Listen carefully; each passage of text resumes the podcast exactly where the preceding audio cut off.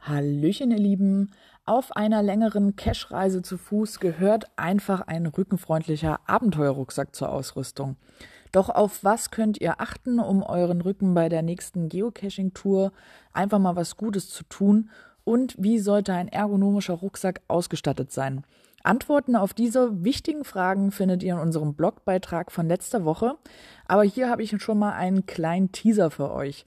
Denn schon beim Kauf eures neuen Rucksacks könnt ihr auf ein paar Kleinigkeiten mit großer Wirkung achten.